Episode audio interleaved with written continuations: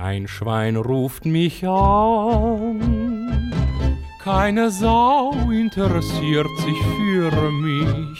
Und ich frage mich, denkt gelegentlich jemand mal an mich? Kein Schwein ruft mich an, nicht weil mich niemand mag, sondern weil die Swisscom eine Panne hat, weil nichts mehr geht im Telefonnetz. So geschehen heute vor drei Jahren.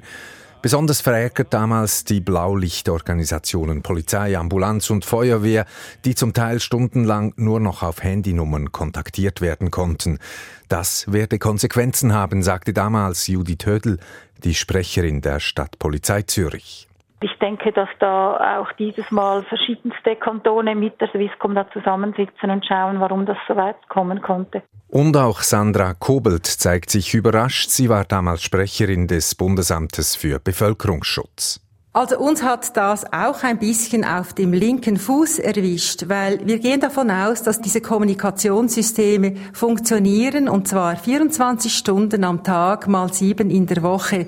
24-7 taten sie aber damals nicht, die Systeme. Nun, ein Ausfall bei WhatsApp oder Instagram, klar, ärgerlich. Aber irgendwie nicht sonderlich überraschend. Dass aber Polizei, Feuerwehr und Ambulanz in der Schweiz nicht mehr erreichbar sind, das ist mehr als überraschend, das nagt am Selbstverständnis. Erst recht, weil es seit dem 17. Januar 2020 bis heute noch mehrmals passiert ist.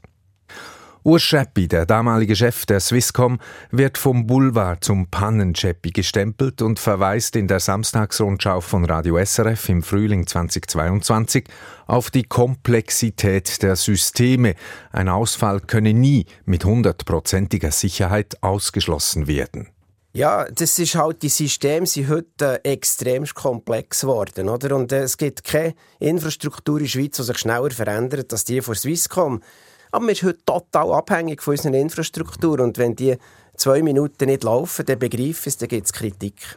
Gut, durchs Scheppi ein bisschen mehr als zwei Minuten dauerten die Pannen jeweils schon und seither eben auch wiederholt. Aber Urs Scheppi spricht zweifellos wichtige Themen an, wenn er die Komplexität der Systeme erwähnt und unsere starke Abhängigkeit von diesen Systemen.